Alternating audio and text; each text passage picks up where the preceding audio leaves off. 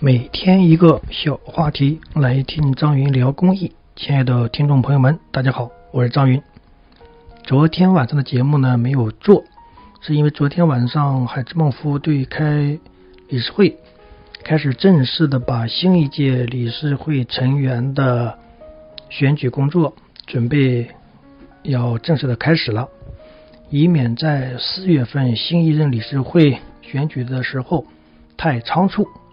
所以呢，我们已经决定，啊，关于新任理事的自荐，包括推选，啊，包括谈话，我们现在都可以正式来开始行动起来了。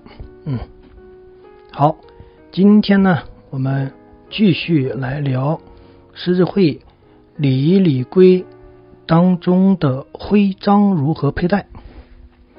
熟悉狮子会的朋友们都知道，狮子会呢是有很多个徽章的，每个队长、每任的区会主席啊，包括还有其他职务，都愿意在自己这一任期间呢去设计和制作一枚徽章。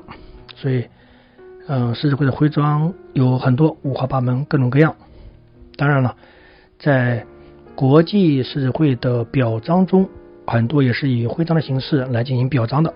比如说这个大家最熟悉的银钥匙奖啊啊等等等等了，嗯，但是如此多的徽章，相信每位室友手里都能收藏个几十枚、几百枚的，怎么来佩戴呢？在狮子会的礼仪礼规中有这样明确的规定，就是当我们穿正装的时候，比如说我们的会服啊、西服、理事服。等等等等，就这种西装的这种正装，在左胸口的纽扣上只能佩戴一枚徽章，最多两枚，最好是一枚。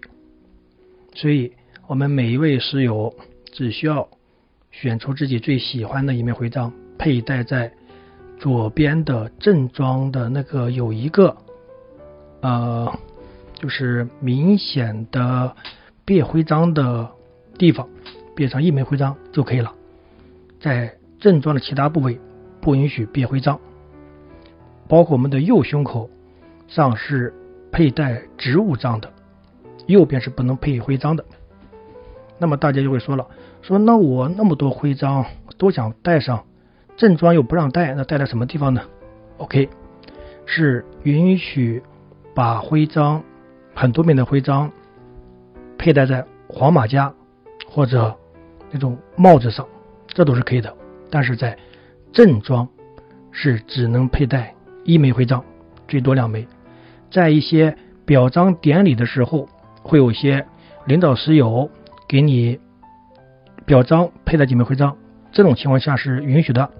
当庆典结束之后，就可以把这些表彰的徽章全部摘下。好。今天的徽章如何佩戴就讲到这里，感谢大家。